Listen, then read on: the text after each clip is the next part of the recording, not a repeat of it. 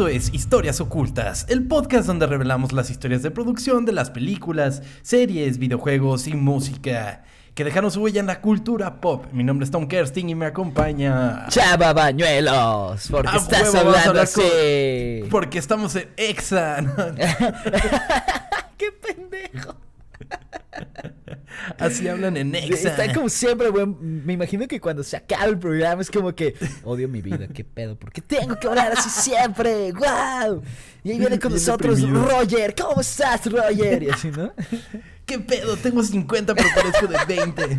Sí. Ese güey. Ay, me da mucha risa. La verdad es por envidia de nuestra parte. Eh, porque aparte está bien bueno el cabrón. El episodio de hoy es muy especial para mí. ¿Ok? ¿Por qué? Todos lo son, todos lo son, la verdad, porque pues cada vez que grabamos ocultas pues es una ocasión especial, pero en esta voy a hablar de una de las cosas que más me gustan en la vida. Es el episodio 69, amigo. no tiene ¿Por nada qué que ver tienes que con apuntar eso? No, tenía que, no tiene nada que ver. Maldita sea, chava. No, no tiene Ah. nada que ver. Ok, ok. ¿De qué vamos a hablar? Ay, chava bañuelos. Además de darnos la fantasía de las vidas infinitas y cambiar nuestros pasos para evitar los mismos destinos, los videojuegos nos experimentan a vivir. Podemos ser un pirata en busca de riquezas, un antiguo guerrero egipcio que lucha por su ser amado, o un espartano que solo quiere encontrar su destino. Y no, no estoy hablando de diferentes franquicias, sino de una sola que a través de los años se ha convertido a pulso en uno de los más grandes títulos actuales de la industria. Esta es la historia oculta de Assassin's Creed.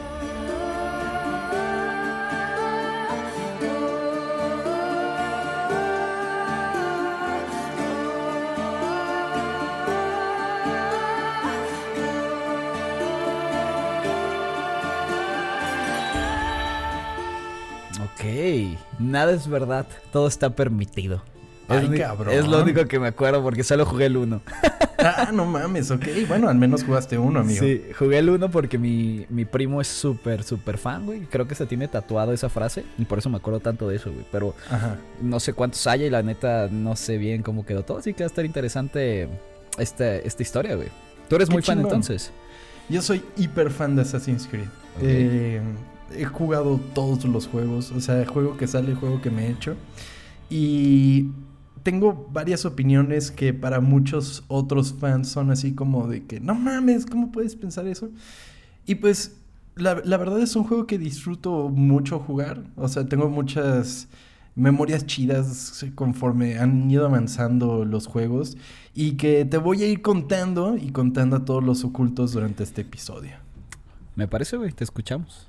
Para conocer la historia detrás de este juego, debemos remontarnos a 2003, cuando el PlayStation 2, el Xbox y el GameCube eran la generación en boga, y Ubisoft Montreal era vitoriado por críticos y videojugadores por un juego que combinaba el parkour y la acción rápida, localizada en la antigua tierra que su mismo nombre relata, Prince of Persia. Ok. ¿Ese lo jugaste tú? Sí, güey, el Sands of Time particularmente. Estamos hablando del Sands of Time y no mames, qué grandes juegos eran Prince of Persia. Yo recuerdo muy poco. Me acuerdo que.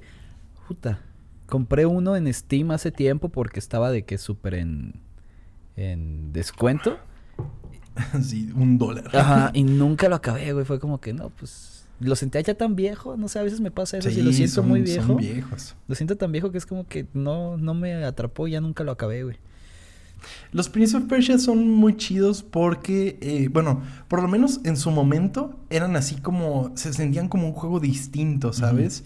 Porque era como un Tomb Raider en ciertas partes por cómo se podía mover el personaje de repente, pero tenía esta onda del parkour y además en el The Sands of Time podías regresar el tiempo si la cagabas, lo cual estaba muy chido y además lo utilizaban para resolver acertijos. Entonces Prince of Persia sí es como importante en la historia de los videojuegos y también de Assassin's Creed. Fíjate que jugué el primero, el The Sands of Time. No jugué ni el segundo ni el tercero, que ya se ponían más locochones. Luego sacaron uno que era para. Creo que era para 360 todavía. En el que usaron como una técnica tipo cel shading. que es como que se vea como caricatura. Sí. Ese estaba padre. Además, te, te acompañaba como una morra o algo así. No me acuerdo. Estaba, estaba padre ese. Yo- Hace mucho que lo uno- jugué. Y a- Ajá. Había uno en PSP, ¿no? Creo que ese yo lo tenía. No Sí, acuerdo. por supuesto. Seguramente debió de haber habido versiones para PSP. Y también hubo una que era para. que salió así de la mano con la película. O sea, no era de la película como tal, pero era como un remake raro del primero o algo así. Ese estaba muy chido, ese me gustó bastante. Porque además, como que dejaron de lado la estética que estaban teniendo hasta ese momento. Hicieron ese Prince of Persia, pero. Pero creo que nunca volvió a pegar. Sí, ¿no? O sea, hace poco anunciaron que le iban a hacer un remake. Y, güey, ¿te acuerdas de cómo se veía ese remake? No, es que, neta, me, me platicas de esto y pienso que fue hace un chingo de tiempo, güey. Y ya nada, no he Pues visto es nada. que el primer Prince of Persia sí, amigo, hace casi 20 años. Ok. Pero el, o sea, el último Bueno. sé cuánto salió. O sea, es como cosa que... O sea, estas últimas generaciones no han tenido nada de ese juego, ¿sí? No, no, no, no. Creo que en One no ha salido nada de Prince of Persia. Sí, ¿no? Y tampoco, y obviamente tampoco la, la más reciente. Pero lo que sí iba a salir era un remake. Y la verdad estaba culerísimo el remake. O sea, lo hicieron. O sea, lo que habían mostrado parecía juego de celular. Así. Y se suponía que era para nueva generación. Entonces, al No, parecer, lo pues. echaron para atrás porque dijeron, no, no podemos sacarlo así. Principalmente por todo el bullying que les está haciendo la comunidad. Pobrecito. Sí. y pues nada, o sea, hasta ahora no ha habido nada nuevo de Prince of Persia. A ver si en algún momento haya algo. Muy bien. Pues bueno, el sol de la sexta generación de consolas se comenzaba a poner un año después, y tanto estudios como jugadores esperaban impacientes por las nuevas posibilidades que traería la siguiente generación de consolas. Es aquí cuando Ubisoft encargaría a Ubisoft Montreal desarrollar una secuela al exitoso Prince of Persia. ¿Para qué iban, para qué consolas iba a salir? O sea, ¿cuál era la siguiente? Eh, 360, Generación. PlayStation 3 y Nintendo Wii. y Nintendo Wii. Ubisoft Montreal puso manos a la obra y tenía en mente utilizar el gran poder de procesamiento que permitirían las nuevas consolas y decidieron dar un paso más allá. Crearon un juego de mundo abierto en el que el jugador pudiese explorar la historia del mismo juego de manera no lineal. O sea, una manera no lineal, ¿cómo sería? Como los Grand Theft Auto, por ejemplo. De que te tienes puedes este, ir- tus este misiones. O sea, te puedes ir a hacer otra cosa, de repente sí haces la historia, de repente no. Es básicamente así una manera no lineal, Ok. ¿vale? Este juego tendría un argumento años antes de Prince of Persia, funcionando como una precuela del título. Sin embargo, el jugador sería testigo de la historia del príncipe siendo un personaje secundario en este desarrollo fungiendo como una especie de guardaespaldas. Esto llevó al equipo a buscar sociedades secretas de la época que pudiesen alimentar el mito detrás del juego. Así fue como llegaron a los Assassins. O sea, sí existía. O sea, porque me acuerdo que era como templarios contra los asesinos. contra ¿no? asesinos. Los templarios, pues sí. ¿Los asesinos también existían? Los asesinos existían, amigo. A la verga. ¿Y, y, y hacían lo mismo? Más o menos, más o menos. Ahora vamos a ver. La Orden de los Assassins, o mejor conocidos como los Nizaríes, eh, eran una secta radicada en el Medio Oriente que estuvo activa entre los siglos X y XIII de la historia moderna. ok. Los nizaríes eran odiados por el resto de las comunidades islamitas, por tanto, eran constantemente atacados, rodeados y superados en número por sus enemigos, por lo que las tácticas militares tradicionales eran de poco uso para ellos. Esto los llevó a entrenar un grupo de combatientes llamados fedayines, los cuales eran sumamente devotos, casi tanto como lo eran mortíferos. Ok. Estoy sorprendido de que esto sea real. Los fedayines lanzaron ataques casi quirúrgicos contra objetivos políticos seleccionados. Los fedayines nazaríes, entrenados para infiltrarse, matar y ser sometidos a torturas y a la muerte si era necesario, adquirieron una reputación desmesurada. Los cruzados cristianos, recién llegados a Tierra Santa, también aprendieron a temerles a los fedayines, o sea, se- los templarios. sí, sí, sí. Eh, estos guerreros que cometían actos que pocos se atrevían a llevar a cabo, llevó a que sus adversarios comenzaran a referirse a ellos de manera peyorativa como Hashishin, amigo. Ok, como. como. Suena como de droga, ¿no? Pues es que sí, porque en sí Hashishin venía del hashis. Ah, Entonces, les decían, güey, ese vato está muy loco, seguramente consume algo, ¿no? Entonces, Sí. Seguro está, seguramente está drogado todo el tiempo. exactamente, así como de, no mames, ¿quién se va a aventar de la cima de un edificio para caer en paja, güey? O sea, pero si hacen eso también, ¿qué pedo? No, güey, es una broma. Ah, es que, güey, me estás diciendo, o sea, me lo estoy creyendo, perdóname. A lo mejor alguno lo hizo, ¿no? Sí, probablemente. ¿no? pues bueno, ese término de hashishin, los, los templarios y los occidentales lo- dijeron, ah, no mames, pues está bien cagado, ¿no? Entonces lo llevaron de vuelta a sus tierras y eso se tradujo como assassin. Entonces el, el término assassin como tal viene de estos güeyes, o sea, ellos son la razón por la que nosotros le llamamos asesino No y en inglés se le llama assassin a pues una persona que quita la vida eh, de muchas personas en sí. Wow. Bueno, wow, está cabrón, ¿ok? Estoy aprendiendo nuevas cosas para decirlas en, en la hora de la comida, ¿no? sí. ¿Tú sabías que la orden de los asesinos existía? Si ya Sí, matas a una persona, ¿ya eres un asesino o tienes que matar a varias? O sea, en Estados Unidos sí tienes que matar más personas. Un assassin es... O sea, es como tu trabajo, por así decirlo. En español, asesino, pues sí, es alguien que mata a alguien. Ok, ok, ok. O también podría ser homicida, pues, pero eso es como, como el término más inteligente, ¿no? Sí. Algo, una palabra que tú usarías. Totalmente. Pero, pero a mí, fíjate que me gusta la palabra assassin. O sea, me gusta cómo suena. Se me hace que tiene mucho caché. ¿Cómo se escribe? ¿Es con doble S las dos? Con ¿O dos doble S. Assassin. es- me pasa de repente con palabras que aunque he visto un chingo de veces, siempre las escribo mal, güey. No sé por qué. Claro. sí pasa, sí pasa. Pues bueno, regresando a la actualidad, el mito de la Orden de los Assassins dio así inspiración no solo al concepto del juego, sino también al nombre del mismo, titulándose así Prince of Persia Assassin. O sea, dos puntitos, Assassin. Que, que- que bueno, la acentuación de Assassin no sé si es Assassin o Assassin, pero bueno. No sé. Yo siempre le decía como- assassin. Pero... ¿Assassin? Yo siempre le decía así, pero no sabía si... Ajá. Sí, creo que es más Assassins. Y yo estoy diciendo Assassin. Assassin. No, sí, tienes razón, es Sí. Assassin. Assassin. Sí. Assassin. Uno de los factores a destacar de este juego es que para el momento el concepto creado para Prince of Persia, Assassin, estaba siendo desarrollado por un equipo de solo 12 personas, quienes crearon una demostración de cómo imaginaban el flujo del juego. ¿Te va a pasar lo de cuando repites mucho una palabra y después pierde el, el sentido? ¿Te ha pasado? Y te dices, "Güey, ¿qué pedo? ¿Por qué esto existe? Te había un nombre, pero no sé cómo se le diga. En esta demo, construida después de seis meses de trabajo, Prince of Persia, Assassin, mostró a un héroe vestido de blanco apuñalando a caballeros templarios, peleando con civiles y escapando de un mercado a caballo con la ayuda de otro asesino. Pues casi, casi lo que es el juego, ¿no? Totalmente.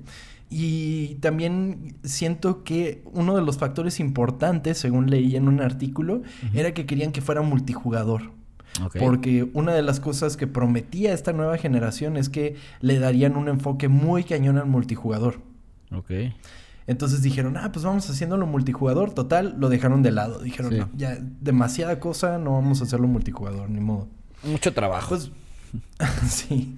Los factores del asesinato, el multijugador, los sicarios y paseos a caballo no encajaban en las filosofías de Prince of Persia. Además de que a Ubisoft no le pareció la idea de que un juego de Prince of Persia no permitiera al jugador usar al príncipe. Pues sí. Sin embargo, todos sabían que esta idea tenía un potencial enorme. Sí, estoy de acuerdo. Pues es que como no ibas a hacerlo, o sea, no se puede llamar así, ¿no? Y yo creo que fue algo muy conveniente. Sí. No hubiera sido lo que es ahorita si no hubieran hecho eso. Ni de pedo. Si hubiera sido algo de Prince of Persia, no se habría No, mantenido así. ni. Durante una conferencia, el equipo de marketing se acercó a Patrice Desilet, quien era el director creativo del juego, y le recomendaron un nombre para el juego, así como un lema que encajaría perfectamente, no solo en la visión que se tenía del concepto de la Orden de los Asesinos, sino en todo lo que englobaba el juego. Nada es verdad, todo está permitido. Así, bien, alejando. Sí, muy cabrón. Así, alejándose del mundo del príncipe de Persia, nacería una nueva propiedad intelectual: Assassin's Creed.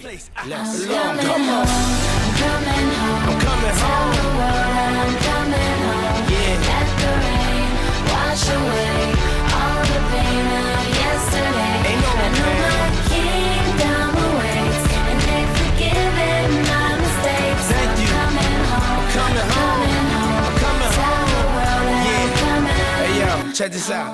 ¿Qué, qué, qué si- qué significa Creed? Credo, el credo de Ah. los asesinos.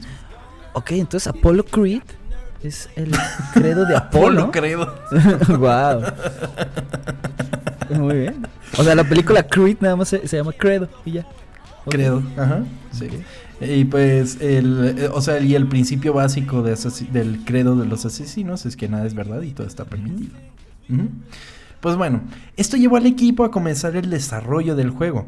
En primera instancia para un lanzamiento en PlayStation 2. Este juego preguntaba a un personaje... Este juego presentaba a un personaje matando en la isla de Chipre. Esta era un juego similar a Prince of Persia, siendo una experiencia de acción y aventura clásica. O sea, tiene alguna. Pues todavía co- cosas similares a Prince of Persia, ¿no? Es correcto, o sea, se parecía principalmente porque seguía siendo como una aventura eh, lineal, como son los juegos de Prince of Persia. Es en este momento que comenzarían a surgir rumores de la siguiente generación de consolas y las capacidades que éstas tendrían, lo que llevó a Ubisoft Montreal a desechar la idea del juego original y enfocar todos sus esfuerzos en llevar a Assassin's Creed a la siguiente generación. La versión de próxima generación tenía como objetivo un enfoque más abierto para su exploración y sobre todo para la acción. El... ¿Era mundo abierto el primer juego? Sí, claro. No mames. Sí, sí, sí. El primer juego... eh, Tengo muchas opiniones con respecto al primer juego. ¿Te gusta? Me parece... eh, O sea, para el momento que lo jugué, sentí que era algo muy nuevo. O sea, lo sentía como de qué está pasando. Y de hecho, un saludo a Pachón, que él fue el que me lo prestó por primera Saludos, vez. Pachón. Él fue el primero en prestarme Assassin's Creed. Y fue así como de que lo estuve jugando y fue de qué pedo que es este juego. O sea, se siente tan diferente y eh, es otra onda totalmente. Total, lo terminé, se lo devolví y luego me lo compré porque me faltaba conseguir los, los achievements, sí. me faltaba conseguir... eh, por ejemplo, una de las cosas que estaban odiosas del primer, del primer Assassin's Creed era la cuestión de conseguir unas banderas, que eran unas banderas blancas que estaban repartidas por el mundo, y otra era matar templarios. Y no mames la hueva que era hacer eso porque no te los marcaba en el mapa. Entonces, ahí tienes al joven Tom buscando en internet, no, Ah, buscando en ok. internet así de que ubicación, banderas, no sé qué, ¿no? Entonces la onda era de que veía, le decía, ah, está aquí, luego ponía en el mapa, tengo que ir para acá, ¿no? Entonces ahí me tienes corriendo por Damasco, ¿no? Sí. Y ahí va Tom en Damasco y llegaba y... Ah, chingados, ya la había obtenido. ¡Qué hueva! No tenía, tenía una cantidad estúpida, estúpida de esas cosas y creo que sí las conseguí todas. ¿Y, y te da como toque si no las consigues? Totalmente, por eso juego Ah. Assassin's Creed, porque me gusta echarme todo el fucking mapa todo el tiempo para dejarlo bien limpio porque tengo toque muy cabrón y es como de no puedo ver que me falte algo en el mapa. Es que sí, yo no ya, puedo, ya no estoy tan obsesivo con los achievements, los achievements Ah. ya me valen un poco de madre, pero, pero los mapas sí tengo que dejarlos limpios porque toc. No mames, o sea, tipo en todos los de Batman también hiciste lo mismo y todos, no sé, Simón. Grand Theft Auto, todas las misiones secundarias. No, mames. Grand Theft Auto no, eso Ah. es demasiado. Ah, ok. es que qué puta hueva. Porque no, no mames. O sea, los, por eso los juegos de mundo abierto no me encantan tanto, güey. Porque, ay, es una hueva estar jugando. Yo juego ya la historia esta principal y listo, güey. Ya me vale madres, güey. Pero mira que hay ahora hay juegos que como que te obligan a eso, como que tienes que levelear para lograr Ah, ah, sí. llegar a diferentes puntos. Por ejemplo, los Assassin's Creed eventualmente tuvieron un giro que los hacen más RPG, entonces tienes que levelear un poco porque luego hay enemigos que sí están medios pasados de lanza. Y si no haces eso, no los puedes matar, entonces. Exactamente. Pero Pero sí, no, yo no puedo con... un- Y bueno, ese primer Assassin's Creed no lo tenía marcado, entonces mi toque como que no sabía lo que estaba por enfrentar hasta que empezaron a marcar las cosas en el mapa de que aquí hay una... Sí. Aquí hay un... Aquí hay un papelito que tienes que recoger, ¿no? Y ahí va a tomar a recoger el Qué hueva.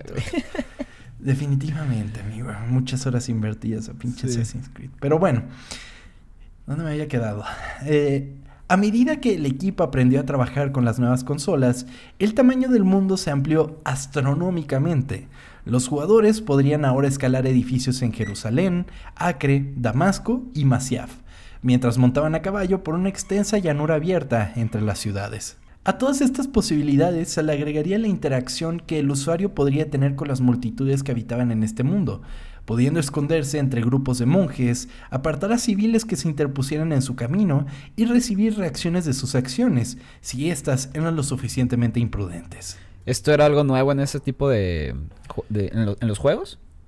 Pues un poco por la gran cantidad de personas que habían en, en, en el juego. O sea, los mapas estaban muy llenos de vida, ¿sabes?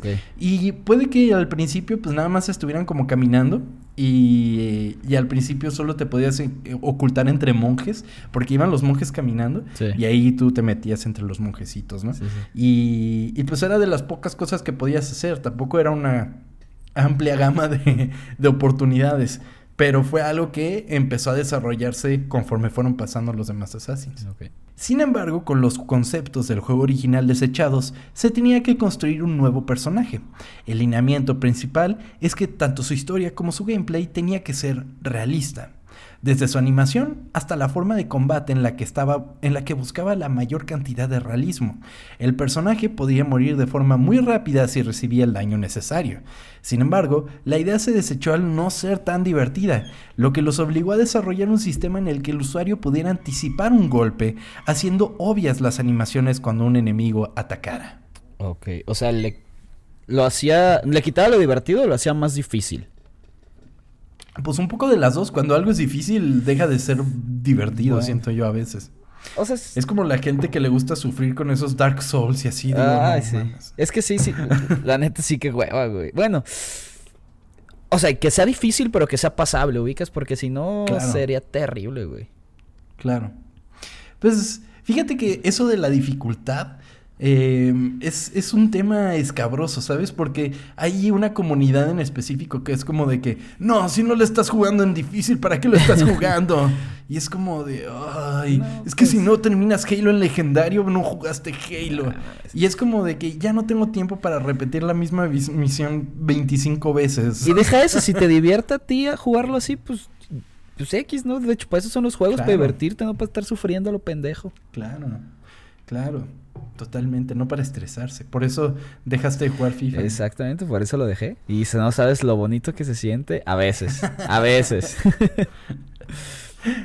Altair, el personaje de este nuevo concepto, parecía más un monje que un guerrero, por lo que el equipo creativo puso mayores esfuerzos en hacerlo ver un poco más rudo, tomando como inspiración el personaje Storm Shadow de G.I. Joe. ¿En, qué momento empezó a cambiar eso? Porque sí ya es completamente diferente, ¿no? Pues sí, o sea, es que tratan de adaptarlo. O sea, el concepto original del Assassin, eh, eh, lo principal es que tenga capucha.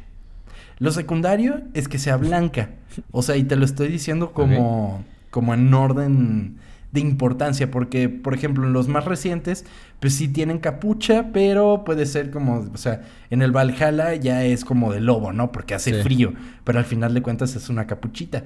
Y, y pues ya, y, obviamente la Hidden Blade, que eso lo traen los Assassin como eh, por default.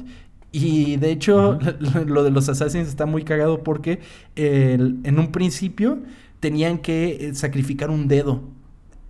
Eso te iba a preguntar, que si sigue siendo lo mismo. Lo que pasa es que, o sea, el- en un principio, o sea, en el canon de Assassin's Creed, los asesinos tenían que a huevo perder el dedo porque la Hidden Blade estaba hecha como para cortarles un dedo. ¿Sabes? Tenían que Ajá. usarla a fuerzas con cuatro dedos. Sí. Y para el Assassin's Creed 2 ya quitaron eso y nada más le marcaban el dedo, si no me equivoco, una cosa así.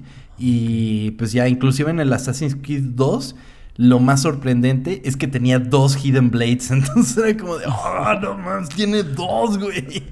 Wow. que Sí, ahorita que me dijiste eso de los dedos, ¿ubicas quién es el Black Alien? ¿El Black un- Alien? Sí, es un güey No. que tiene un proyecto que se quiere convertir como en un alienígena. Bueno, parecerse a uno se- según él, ¿no? Em, ahorita está en Guadalajara porque México es el, uno- el único lugar en el mundo donde te puedes cortar dedos legalmente. Y el güey ya vive aquí porque dice que aquí tenemos como un, un pedo que nos encanta ese- esas cosas. Y se cortó dos dedos, güey. O sea, trae... Se cortó dos dedos nada más. Y se puso a tatuar el cabrón. Ahorita está tatuando. ¿Con tres Me dedos? Sí, güey. Me acordé ahorita por- porque hablaste de cortar dedos. dije, ¿qué pedo con este cabrón? Y ya nada más quería decirlo porque me pareció muy interesante ese güey. Pero se No tiene nariz. Pero, pero te tatúa con tres dedos. Sí, güey. Wow. Está cabrón. Pero tiene un estilo de tatuaje muy extraño. Se llama trash, no sé qué, así que son solo líneas y cosas así. No, no pides pulso, pero sí, está raro. Ya. Una de las características más memorables de la saga comenzaría con una simple visita a YouTube para observar videos de parkour, los cuales para este momento eran muy escasos. Sin embargo, querían lograr al- algo similar a lo que estos videos mostraban. Así tuvieron en mente un concepto nuevo pero vital en el desarrollo del juego.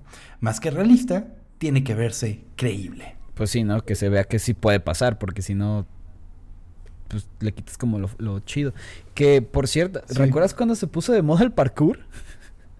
Sí, claro, no amigo. mames, sí, está verguísima. Sí. O sea, sí está padre, y es como de que, wow, ojalá pudiera hacer eso. Sí.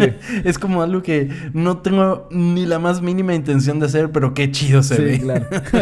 y y- y regresando, regresando al juego, si ves que algo, pues, o sea, obviamente no cualquier persona lo puede hacer. Pero si ves que algo... Es correcto. Tu personaje lo está haciendo, pero dices, ah, ok, un humano que es chingón lo puede hacer, pues lo hace como más divertido, ¿no?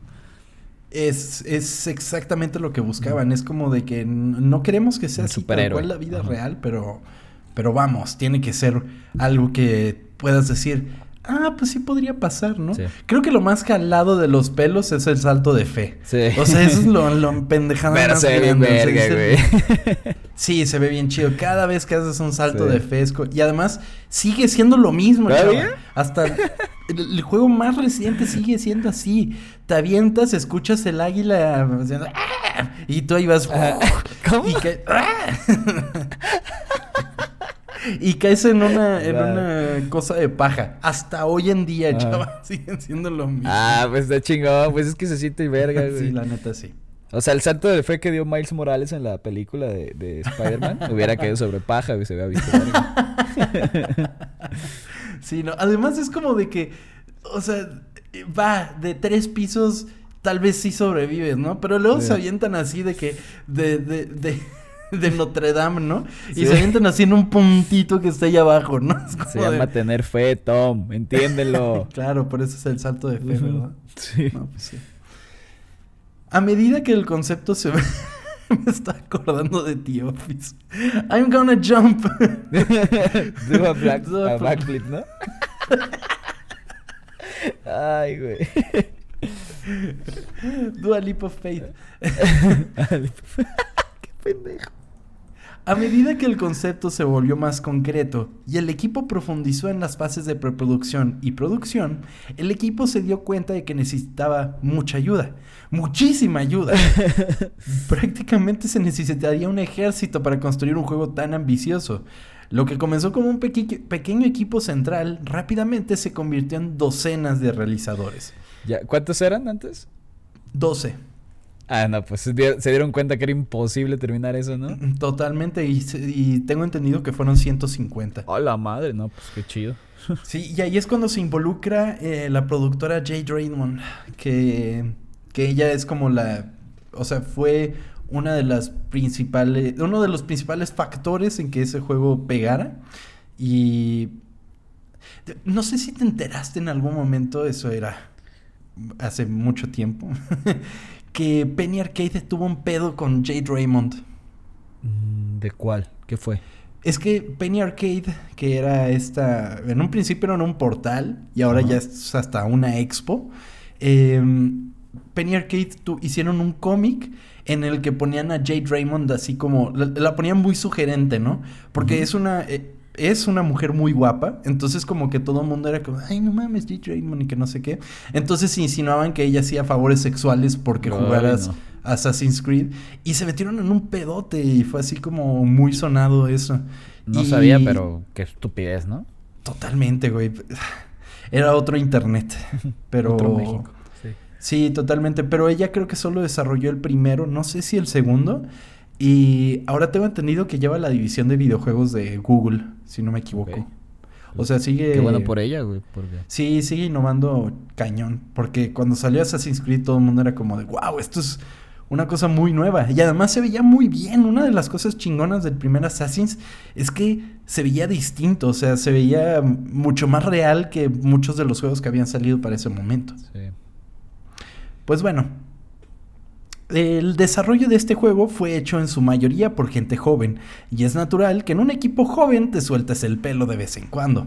Para el equipo de Ubisoft Montreal, eso a menudo significaba fiestas y mucha, mucha cerveza, amigo. Uf, güey, trabajar eh, tomando es increíble, cabrón. Te sale, pues te sale más la, la inspiración, güey. Lo creativo sale con chelas. Creo que depende de tu giro. Yo no quisiera que un doctor me operara. Ah, bueno, obviamente. O sea, obviamente, pues, pero. Bueno, una chelita, yo no tendría pedo. Pero sí, obviamente sí. Pero en el ámbito creativo, me imagino que. Que, que, bueno, en el ámbito creativo te ayuda la cerveza a desenvolverte, güey. Bueno, dependiendo de la persona, Sí. pues, pero ayuda demasiado. Sí. güey. Sí, tampoco te vas a poner Ah, sí, claro, no te vas a echar increíblemente 17 chelas. Exacto. Sí, no, no, no. O sea, es como echas- de que la chelita para la inspiración, ¿no, amigo? Ajá, exactamente. ¿Tú cuántas chelas ya dices estoy alcoholizado?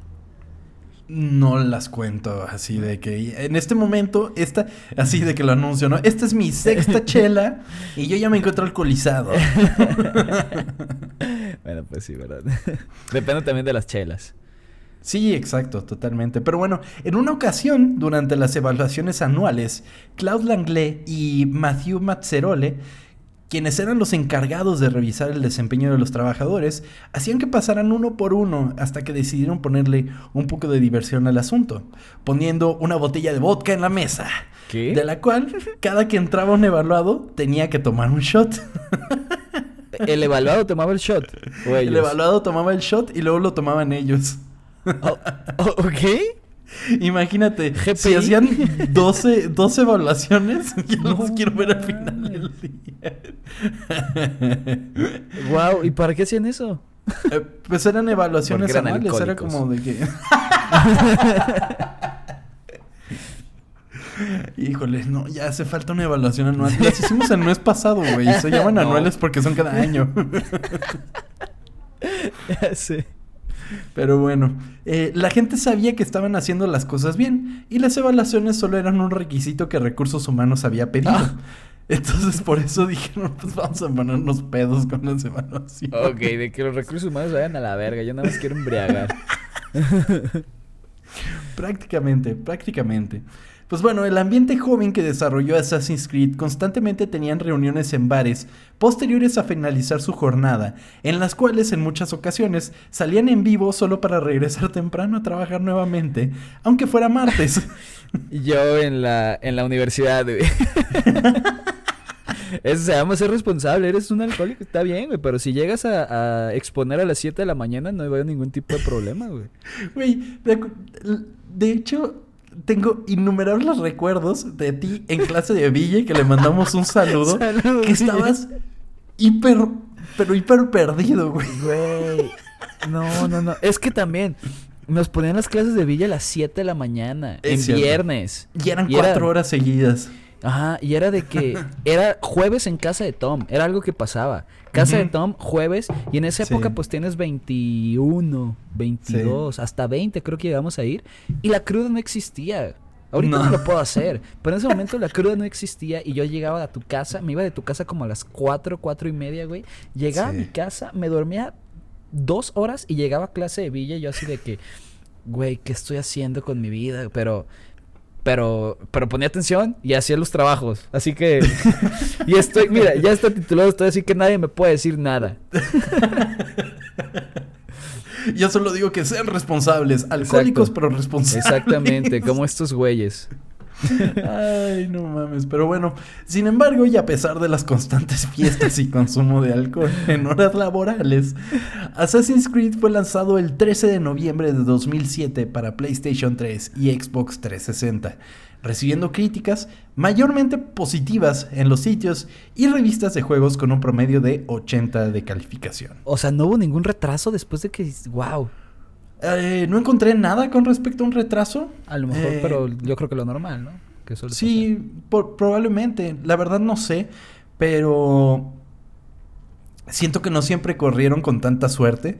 ¿Te acuerdas cuando salió Unity? Eh, que era el primero para la generación anterior. Sí, sí, sí. Que salió así con un montón de bugs, pero así horribles los bugs y todo eso. Y sin embargo, Unity es un gran juego. A mí me gusta mucho el Unity.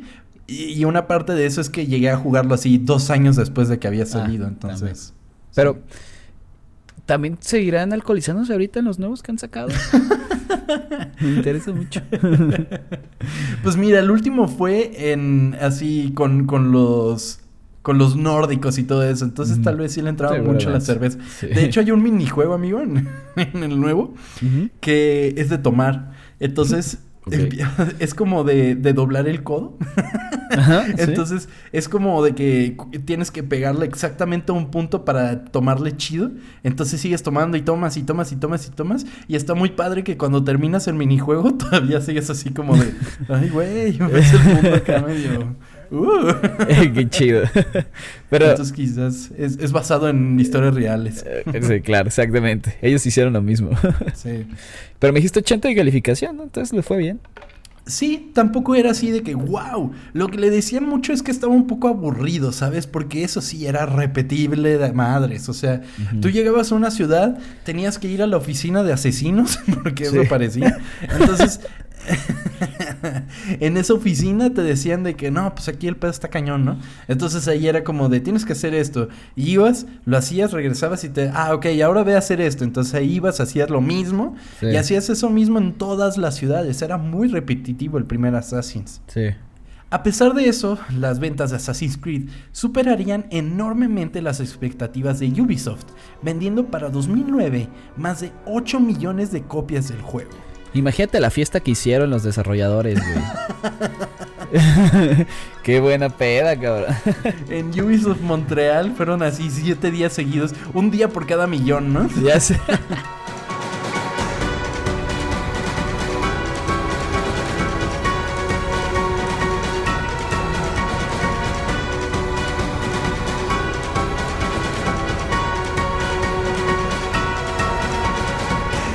llevaría a que el equipo de desarrollo del primer juego se triplicara en cantidad para desarrollar una secuela para el exitoso Assassin's Creed. ¿Te acuerdas que eran 150 en el primero? Sí. Pues ahora eran 450 cabrones trabajando en Guau. Assassin's. wow.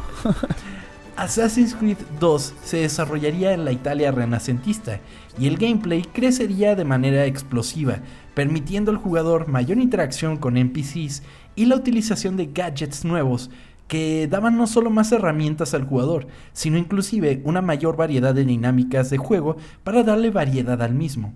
De igual manera, habría un sistema de progresión con las herramientas y una villa que el usuario podría mejorar para darle mayores ingresos al usuario, que podría utilizar no solo para invertir, sino también para utilizar en herramientas, municiones y otras cosas. A ver, esto ya no lo jugué. Sí. Ajá. ¿Sí sentiste el cambio, cabrón? ¿Si había más cosas que podías hacer? Assassin's Creed 2 tiene un lugar muy especial en mi corazón y creo que de todos los fans de Assassin's. Creo que es como... Creo que para muchos es el mejor Assassin's que ha habido porque fue un salto cuántico del primero al Assassin's Creed 2. O sea, estuvo cañón la diferencia que había entre los dos juegos. Y tengo una anécdota con Assassin's Creed A 2. ver. El, el día que salió, yo me moría por jugar Assassin's Creed 2. Porque además todo el mundo, o sea, los videos estaban por todos lados, o sea, los promocionales estaban súper chidos, se veía increíble. La- la- Italia se veía así asombroso. El trailer que habían puesto, que era como con unas máscaras así de carnaval, estaba súper chido. Entonces, estaba muy hy- hypeado. Entonces, lo que hice, yo ya tenía un 360 para ese momento, fue eh, agarrar mi antiguo GameCube mis antiguos juegos de GameCube, llevarlo todo a un Game Rush y apenas con eso pude ¿Te comprarme Assassin's? Creed 2. Ujú. Ok. ¿Y no O te sea, dolió dejar tu GameCube? ¿O ya no lo muy cañón, muy cañón. y Ah. más luego. Al principio no. Al principio no, porque dije, no mames, Assassin's Creed 2. Porque además era de, en esa época que pues no me compraba juegos. O sea, Sí. la situación, la neta, no estaba para De comprar que eran juegos. puros demos, ¿no? Los que jugabas. Yo estaba lleno de demos, yo jugaba puros demos. Entonces, el momento en el que sale Assassin's Creed 2, yo llevo mi GameCube, lo vendo. Imagínate, si lo pude comprar, ¿qué me habrán dado? ¿700 pesos? Yo creo ¿A lo sí. mucho? No mames. ¿Y con controles y todo? Sí, con controles, No juegos, mames. todo, todo, todo, todo. Y habían grandes juegos ahí, güey. Verga, no sé si... Malditos, cabrón. Sí, no manches, son unos ladrones. Sí, Pero bueno, cabrón. el, el punto es que pude comprar Assassin's Creed 2 y en ese momento fui muy feliz. Y ya con los años fue como de, ay, mi GameCube. Pues sí. Ya que lo pasaste todo y todas las misiones y fue como... Ay, Sí, mi totalmente. Smash Brothers. Sí, güey. Pero, pero bueno, el Assassin's Creed 2 es uno de los mejores Assassin's Creed que hay. O sea, te lo digo por la diferencia que hubo entre uno y el otro. El primero era muy parco, se sentía como una demostración de lo que podían hacer. El 2, no mames. En el 2 ya tenías como que muchas más herramientas. El sistema de batalla estaba súper bien hecho. El personaje era súper, súper chido. O sea, creo que de todos los personajes, el que mejor me ha caído ha sido, ha sido Ezio Auditore. Y la neta, como que toda la ambientación que le hicieron alrededor, cómo justificaban, porque una de las cosas con estas herramientas era que las hacía Leonardo da Vinci, ¿no? Entonces era tu compa Leonardo da Vinci y te hacía como que las herramientas y así, eso estaba muy padre, porque sí, eso es algo que puedes apreciar de Assassin's Creed, que dicen, vamos a agarrar la historia y le vamos a meter nuestras mamadas. Sí, O claro. sea, Sí, pues sí. Vamos a hacer que, que sí, que tu compa era Da Vinci, ¿no? Y que luego te agarras a putazos con los Borgia y que no sé qué. Entonces es como. La no sé, divertida. Sí, totalmente, totalmente. Assassin's Creed 2 sería aún mejor recibido por la crítica, ya que tendría un promedio de 90 de calificación, y para un año después de su estreno, este reportaría ventas aún mayores que las del primer juego, vendiendo más de 9 millones de copias. Ah, pues dándote la razón, pues es el estuvo más chingón. Totalmente, totalmente. Y ese fue en el que la verdad todo mundo ya estaba jugando Assassin's Creed. Y creo que es como entre la comunidad de Assassins, todo el mundo es como de que no mames, el 2, top, muy cabrón. Ok. Pues bueno, y es así como comenzaría la serie enorme de juegos que hoy día forman parte de la historia de Assassin's Creed, empezando por Brotherhood, que no llevaría el número 3 en su título, ya que tanto desarrolladores como jugadores tuvieron en mente que un nuevo número significaría un nuevo setting y una nueva historia. Por tanto, Brotherhood expandiría la historia del anterior juego e introduciría por primera vez el aspecto multiplayer al juego. Este continuaría siendo ubicado en Italia, esta vez casi exclusivamente en Roma. Ok, entonces no quisieron arriesgarse, bueno, más bien, quisieron aprovechar todo lo que no no habían exprimido en este 2. Por eso hicieron eso. La cosa es que, o sea, el Brotherhood termina inmediatamente después de que termina el, el, el 2. Y uno de los Empieza. factores importantes... sí, empieza Ah, cuando termina el 2. ¿Mm? Ok. Y la onda es aquí eh, como que cómo comienza la orden de los asesinos nuevamente. O sea, cómo la expande, por eso se llama Brotherhood. O sea, la, la hermandad y de cómo... Y, y- y se supone que aquí Ezio Auditore está más viejo, está cansado, pero, pero comienza esta onda como para que otros eh, se vayan metiendo a la orden. Y es así como justifican el meter el multiplayer del juego, porque dicen, ah, ahora ya hay otros asesinos y pueden jugar unos contra otros. Pero el multiplayer era una cosa horrible. güey. ¿Neta no le salió? A mí no me gustaba. O sea, yo no le encontré. Era como de que, ah, qué cagado. Ya. ¿Ya era pelea entre ellos y ya o qué? Había... Sí, sí, sí. Era como de que te metías en la ciudad y era como cazar algunos, algunos personajes, ¿no? Que eran obviamente otros, otros jugadores. Sí. Pero no se sentía como algo novedoso, ¿sabes? Ujú. Ok. Pues bueno, Brotherhood volvería a repetir las calificaciones de su antecesor y vendería las suficientes copias para producir una secuela, Assassin's Creed Revelations, la cual sería el final de la saga de Ezio Auditore y conectaría su historia con la de Altair, el del primer juego. Revelations se desarrollaría ahora en Constantinopla y visitaría varias de las ubicaciones del primer juego. Sin embargo, esta iteración sería calificada un poco más bajo al no traer nada nuevo a la mesa. ¿Y te gustó este juego a ti? Mm, eh, O sea, ¿lo hicieron nada más por el dinero o qué? eh, sí, porque si me preguntas qué pasa en el juego no me acuerdo. Ok, entonces o sea, no. sé, que en al- sé que en algún momento revelan que Ezio es descendiente de Altair, pero, pero fuera de eso es como de que... Pues el dinero es dinero, como hemos dicho, ¿no? Es correcto, amigo. El dinero es dinero. Y justo eso es lo que pasaría conforme van pasando los años. Esto llevaría al desarrollo de un nuevo Assassin's Creed, ubicado ahora en la Revolución estadounidense, en la que Connor, un mestizo Mohawk, lucharía en medio de los conflictos de finales de los 1700. A esta librería tendríamos que agregar Assassin's Creed 4, Black Flag. Ya había dicho que iba a decir Assassins, ¿verdad? Pues dilo como quieras, tú eres el jefe aquí.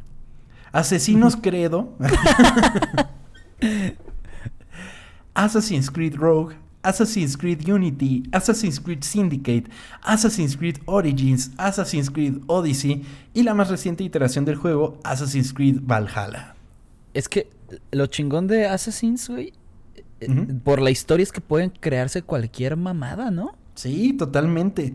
O sea, tú- o sea, hay mucha gente que dice, no mames, un Assassin's Creed en Japón, ¿no? En el Japón Sí. feudal. Estaría poca madre. Un Assassin's Creed en la, en la América prehispánica o colonial o yo qué sé. O sea, en cualquier momento podría funcionar un Assassin's Creed muy cabrón. Pueden hacer lo que quieran, está muy chingón esa Sí. historia. ¿Y de, de Sí. estos, todos estuvieron bien o hay uno muy de la verga? Pues podemos irnos uno por uno, amigo. Es que eso no lo escribí porque dije, ay, no, qué hueva ya. Ok. Y digo, mejor te los cuento, ¿no? El Assassin's Creed, el 3, estaba chido, pero el protagonista me cagaba los huevos. Mm. Porque no tenía una sola chispa de. de.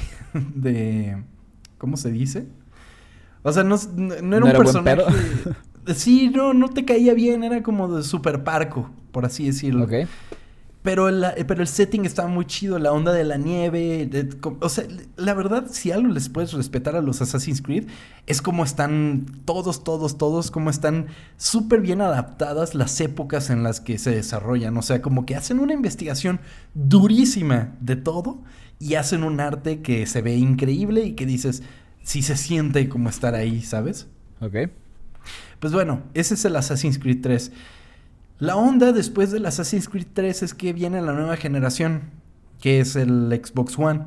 Entonces, en el Xbox One, no, no, me estoy adelantando un chingo, porque antes de eso es Assassin's Creed 4, que es el Black Flag, y ese es de piratas. Ese es la historia del abuelo del 3. Ok. La historia del abuelo del 3, que es pirata, es también uno de los juegos más queridos por todos los fans. Muy cabrón. Y a mí me encanta mucho Black Flag. Está muy chingón. Pues bueno, ahí viene Assassin's Creed Rogue. Que ese, ese sí, ese es cuando viene la nueva generación de, de consolas y dicen, ok, vamos a sacar un nuevo Assassin's Creed para estas consolas, exclusivo para esas consolas, pero también vamos a sacar un Assassin's Creed que hasta el momento era exclusivo para consolas de anterior generación, que era el Assassin's Creed Rogue. Y el Assassin's Creed Rogue, si no me equivoco, es entre el 4 y el 3 Ok. que eres como un asesino que se, que se desencanta de los de la orden de los asesinos y te haces templario. Ese está muy chido también porque agarra lo mejor del 3, agarra lo mejor del 4 y lo mete así como ahí está, ¿sabes? Y lo chido del Assassin's Creed, el Rogue, es que conectaba todos estos últimos dos Assassin's Creed con el siguiente, que es Assassin's Creed Unity. Que el Unity es el que se desarrolla en la Revolución Francesa. Ese de la Revolución Francesa es muy increíble por el setting, porque es una etapa de la historia humana muy cabrona y que es, y- o sea, y que es un parteaguas en la historia. La historia moderna comienza a partir de la Revolución Francesa. Entonces es como de que meter en, en ese setting a los personajes, hacer París de una manera increíble, fantástica, se representaba muy bien, se veía increíble en la nueva generación. Seis meses después de que salió el juego, porque cuando salió estaba El que es que estaba lleno de bugs, ¿no? Estaba lleno de bugs, entonces lo tuvieron que parchar así a lo loco. Pero era un gran juego, la historia estaba muy chida y tenía un factor también multiplayer, pero este era cooperativo. Sin embargo, nunca pude jugar el modo cooperativo, amigo, porque yo llegué tarde a la generación anterior de videojuegos. Ah. Entonces ya nadie estaba jugando Assassin's Creed. y nunca jugué Ah. cooperativo en ese juego. güey. Inviten a Toma a jugar, por favor. Sí, sí, sí. Demonios. Pero bueno, luego estaba Assassin's Creed Syndicate, que también era para el Xbox One y el PlayStation 4, en el que era en la revolución industrial y era como el origen de los sindicatos. En, en Inglaterra, por eso es Syndicate, ¿no? Y pues ya tenías como tu gang y era como de que, ah, qué pedo, somos los asesinos, ¿no? Entonces, eso estaba padre porque además manejabas a dos hermanos. The Killers. Perdón. Sí. ¿Por qué te killers, güey? Pues los asesinos. Ay, qué idiota Van a eres. hacer un Assassin's Creed este, tocando en el 3 de marzo. Pues bueno, una cosa que pasa con Assassin's Creed eh, Syndicate es que la gente se empieza como a hartar de Assassin's Creed porque ¿qué pasa? Los juegos estaban siendo muy iguales y Ubisoft se dio cuenta de eso. Fue así como de que no hemos metido nada realmente nuevo a los juegos. Todos mostraban algo como, ah, sí, el giro interesante. Ah, sí, la herramienta cagada, ¿no? Por ejemplo, Sí. en el Syndicate tenían como un gancho que, que podías aventar y ya hacías como de... Entonces ya no tenías que escalar. Era como de Spider-Man. Entonces, como que cada uno le metía esas ondas, pero ahí dicen, ¿saben qué? Vamos a poner en pausa Assassin's Creed porque casi casi estaban sacando uno por año, se sentían como FIFA, güey. Sí. Entonces ahí se esperan y se toman dos años de desarrollo para hacer Assassin's Creed Origins. Que Assassin's Creed Origins es ubicado en el antiguo Egipto y es cuando cambian el concepto de Assassin's Creed a hacerlo un juego más RPG. Dejan un poco de lado toda la onda del sigilo, que pues es una cosa que caracteriza a Assassin's Creed, y dicen, vamos a meterle toda esta onda de progresión de personaje, eh, desbloqueamiento de habilidades, eh, diferentes armas, el personaje pues tiene cierto crecimiento, y Origins, yo creo que después de Assassin's Creed 2 es mi Assassin's Creed favorito. Muy cabrón. Me gusta mucho por su historia, me gusta mucho por lo refrescante que era con respecto a los anteriores Assassin's Creed. La verdad, Origins se me hace fantástico, muy cabrón, porque además fue de las primeras cosas que jugué en, mi- en la anterior generación, de que compré el Xbox y venía con Assassin's Creed Origins y yo dije, no más, dos pájaros de un tiro, ¿no? Entonces empecé a jugar Origins y terminé muy embelesado por él, porque además el mundo era fantástico, se veía muy bonito, era todo novedad para el joven Tom, ¿no? Entonces era como, de, ay, qué chido, ¿no? Ahí sale Assassin's Creed Odyssey, que yo tengo un severo problema con Odyssey y posteriormente con Valhalla. Ok. No me gusta que tengas que, eh, que, que tengas la posibilidad de elegir si eres hombre o mujer. Ok. ¿Por? Ok, no. si cortan ese audio va a sonar muy feo. Sonó terrible. Tan fuera de contexto. No, no, no. O sea, me refiero a la. a la- a- o sea, que, que. Porque siento. ¿Sabes qué pasa? Para el Odyssey, el personaje tenía que ser femenino. O sea, tenía que ser una mujer. Pero a Ubisoft le dio culo de que sus jugadores fueran de como. Ah. No, po- ¿por qué no es hombre y la chingada y que no sé qué? Y es como de. Ay, güey. Entonces hicieron que Assassin's Creed Odyssey pudieras escoger entre hombre y, o mujer. Entonces es como de. Ay, bye. O sea. ¿Pero el juego es bueno? A mí personalmente se me hizo tedioso, me parece que la historia no progresa de una manera... Porque ¿qué pasa cuando le das al usuario esa opción? Siento yo que le afecta chingos a la historia porque no le estás sí. dando un desarrollo al personaje como debería. Porque seamos sinceros, si tú le especificas, tú vas a ser fulanito de tal que hacía tal o fulanita de no sé qué que hacía esta otra cosa, la historia se puede desarrollar alrededor de este personaje. Pero teniendo la facilidad de que, eh, pues, o sea, puede ser las dos cosas, a mí no me convence. Definitivamente no. ¿Y en el otro? Y en el Assassin's Creed Valhalla es lo mismo. Es lo mismo porque también se suponía en un principio la protagonista tenía que ser mujer. Entonces dijeron, ¿saben qué? Vamos a poner también la opción de que sea hombre. Entonces Mm. Eivor se supone que es hombre o mujer. Y lo justifican de una manera bien pendeja que ni siquiera entiendes. Es como de que, ah, tenemos dos ramas de ADN. ¿Cuál quieres seguir, no? Entonces es como... ay. Nada más para especificar, en los dos he elegido ser mujer, güey, porque pues, la neta Pues si se suponía que era eso, pues. es exactamente, amigo, exactamente. O sea, ese es el gran pedo que tengo con los Assassin's Creed nuevos y que son más largos que la chingada, amigo. O sea, el Valhalla son ¿Ya lo acabaste? ¿Qué? son 160 horas para terminar esa Ay, madre, güey. güey. 160 horas para terminar Valhalla. Y también algo curioso del Valhalla, amigo, es que es un Assassin's Creed que he comprado dos veces.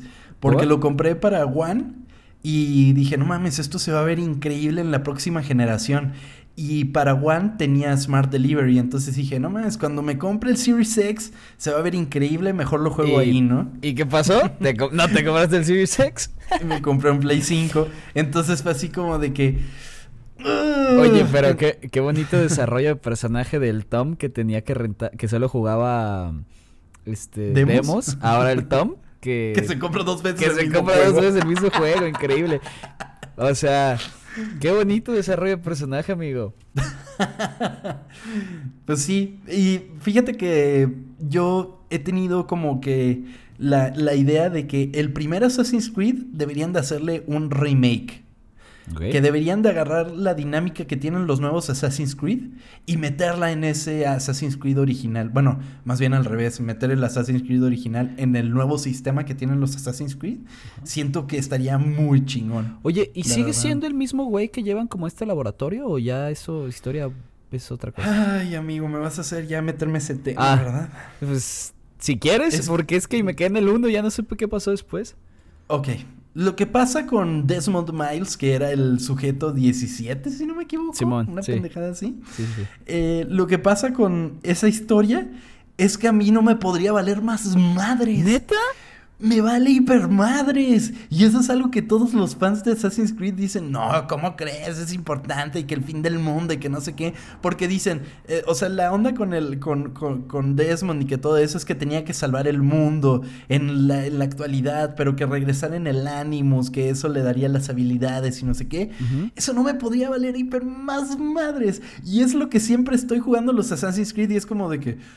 Ay, etapas en el mundo actual, qué hueva. Entonces ¿A las paso así poco? como en chinga. Me da una flojera enorme. A mí lo que me interesa del Assassin's Creed es ver el mundo que construyeron. Para mí ni siquiera tendrían por qué tener una relación entre cada uno. Y siento que el- todo lo de la actualidad es como su método para decir, no, todos los Assassin's Creed están conectados.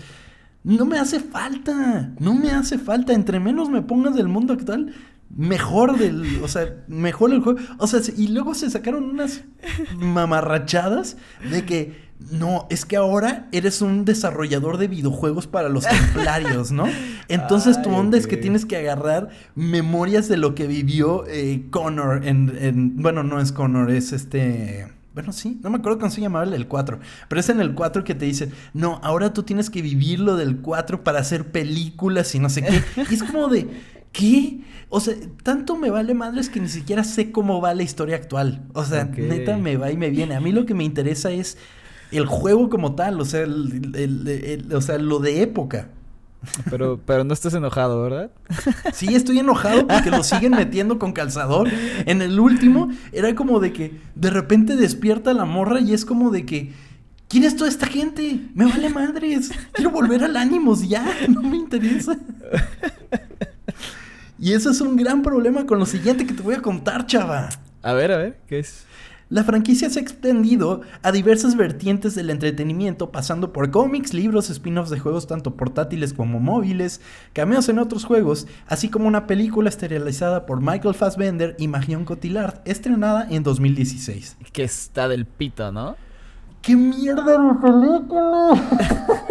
Sí está muy culera, la neta no la vi, güey, pero sí empecé a Es escuchar. una No la vi por los malos este reviews que tenía, que está Es una espantosa. hiper mierda, es una hiper mierda, porque ¿qué pasa? Se enfocan en lo que me caga de Assassin's Creed. Ah, ok. Se enfocan en la onda del presente. Entonces, eh, eh, eh, entonces es como una onda de que no, Michael Fassbender tiene que revivir todo esto y se hace súper capaz porque además esa es la onda del Animus, ¿no? Que te entrena. O sea, que cuando sales del Animus ya sabes que cómo hacer todo lo que hacían los asesinos, ¿no? Es como eh, aprender con inglés fácil. Entonces, Open English, sí. Ajá, sí. Y pues la onda con esa película es que eh, muy- importa mucho lo del presente y, y- y lo, lo que sucede en, en- en el Animus como tal está bien hecho, la acción está padre y todo eso.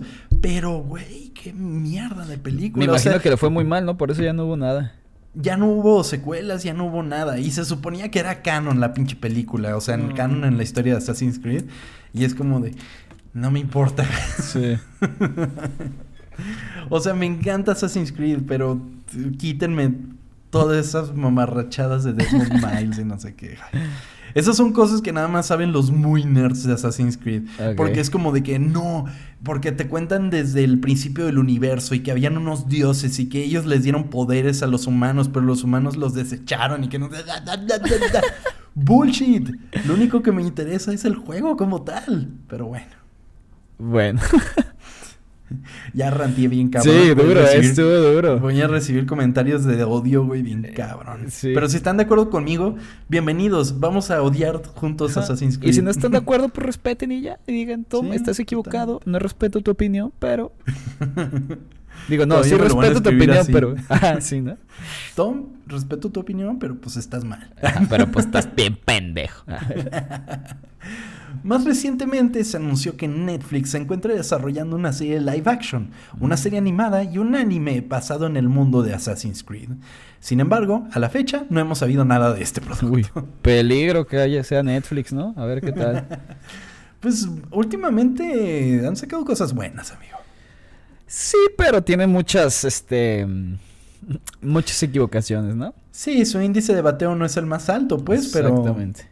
Veremos. bueno, a ver qué pasa. veremos. Porque sí, me acuerdo cuando sacaron el teaser, que era así como el logo de los asesinos, y eso salió hace como dos años y ya no he sabido nada de eso. Seguramente se puso una pedota, güey, y ya se les olvidó. Al rato va a ser como de, ah, no mames, teníamos los derechos de Assassin's, qué Sí, pedo. cierto. Pues bueno, amigo, Assassin's Creed es la historia de cómo un equipo joven y con deseos de grandeza pueden llevar a un producto a lugares desconocidos y con un poco de talento, otro tanto de suerte y mucho, pero mucho alcohol, pueden no solo crear maravillas, sino también cambiar el rumbo de una empresa, una franquicia y en menor medida una industria. Esta fue la historia oculta de Assassin's Creed.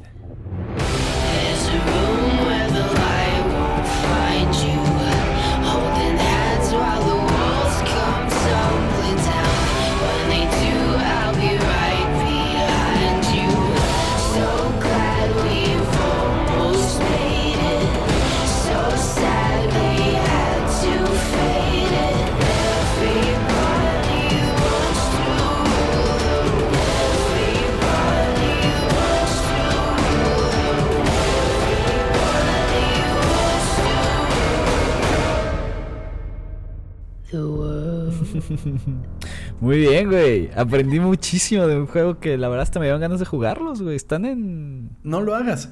¿No? ¿No? No. ¿Por qué? No. Chava, no, güey. O sea, te lo estoy diciendo. O sea, yo estoy jugando el Valhalla y es como de ¿por qué estoy jugando esta cosa?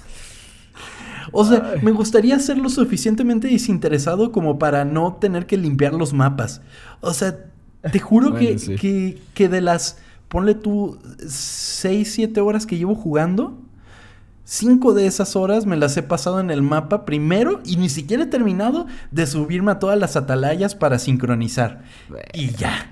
Y después todavía tengo que recoger todo lo que está tirado en el mapa, tengo que recoger todos los tesoros, tengo que subir a mi personaje, tengo que no sé qué. Este, ok.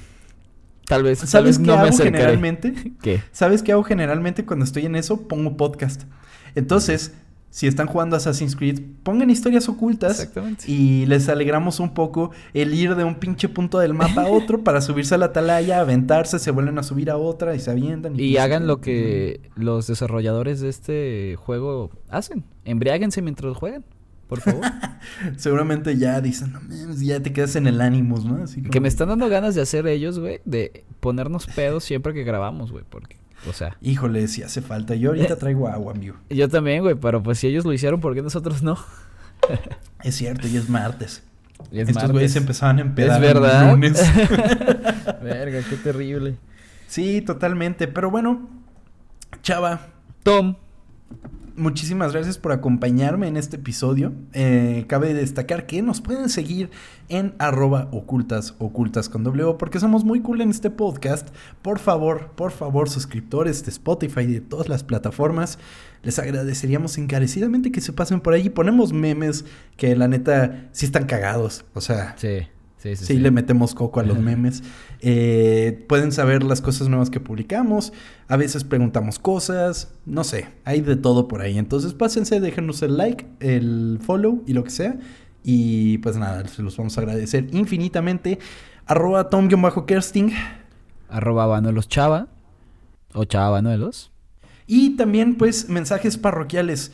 El Patreon, eh, estamos en un punto, en un punto de reconstrucción. No, no es cierto. Eh, La neta, eh, sentíamos que estábamos dispersando muchísimo nuestros esfuerzos. Sentíamos que el podcast semanal, pues, ya estaba bajando un poco de calidad. Y pues hemos metido como Ustedes no lo pueden ver como tal, pero hemos estado mejorando un poco la infraestructura de cómo grabamos, de cómo hacemos el podcast.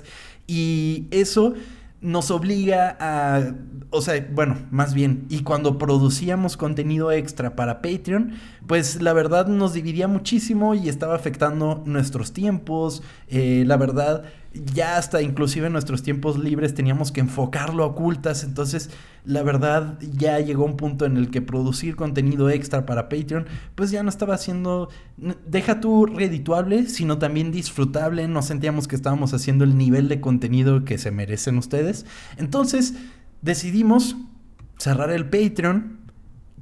La verdad, eh, por ahora es temporal, sin embargo, no puedo decirles en el- si en algún momento va a regresar, no Veremos puedo qué asegurárselos. Ajá. Pero también vamos a buscar otras alternativas para que si quieren y tienen la posibilidad, nos apoyen. OnlyFans. Y... y pues nada, muchísimas gracias a todos los Patreons que los vamos a recordar siempre y siempre que veamos sus nombres en redes sociales vamos a decir, ay, el buen Fernando Fernández y así, ¿no? porque, porque la neta, pues fueron muy constantes y se los agradecemos infinitamente. Eh, esta es la última vez que les vamos a mandar saludos, por lo menos para esta ocasión. Entonces, Chava, tienes por ahí la lista. Claro que sí, amigo. Eh, ¿De qué, ¿De qué va a ser en esta ocasión? ¿Cuál va a ser la dinámica? mm, Pues, ah, pues son tantos. Bueno, no sé, ¿te sabes todavía los nombres de todos los asesinos? Ay, creo que A sí, ver, güey. el primero es Brandon Flowers. El otro es. Perdón. Eh, eh, pues vas a decir qué asesino es, ¿te parece cada quien? Si no, pues le va. inventas el nombre de un asesino. ¿ok? Sí. Eh, David Ville. David Ville, yo creo que sería Altair. Porque Altair era, sí, muy concentrado. Janely. Yaneli podría ser. Ay. Me recuerda mucho a la del Syndicate, pero no me acuerdo cómo se llamaba la de Syndicate. Si no me equivoco, se llamaba Evie, una cosa así. Evie. Ajá. Pues ella. Eh, Fernando Fernández. Fernando Fernández podría ser Arno, que es el de Unity. ¿Arnold? Arno. Ah. Arno. El director técnico Luis Fernando Tena. Luis Fernando Tena podría ser Ezio Auditore da Firenze. Verga, sí te gusta mucho ese, ¿verdad? Sí, güey. Champ. Champ podría ser Edward Kenway, que era el de el Assassin's Creed 4. Ok. Fernanda López.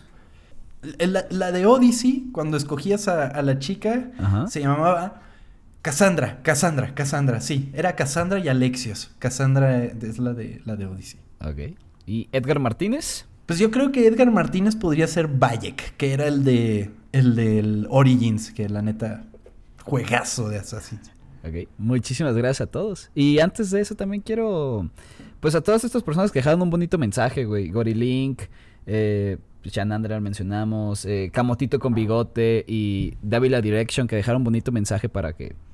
Pues por, por el, lo que subimos a Twitter. Sí. Muchísimas gracias por sus comentarios. En verdad, este, nos ponen muy felices.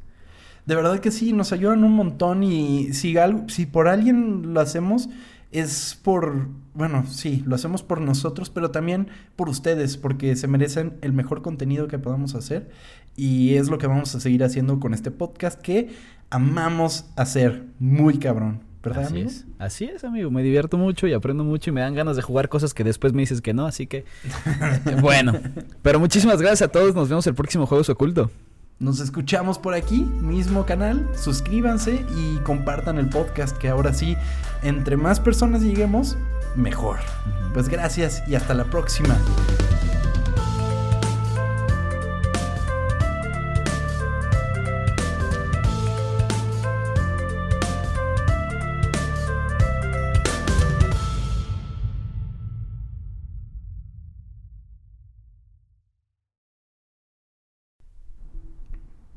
¿Cómo va la canción de Assassin's Creed?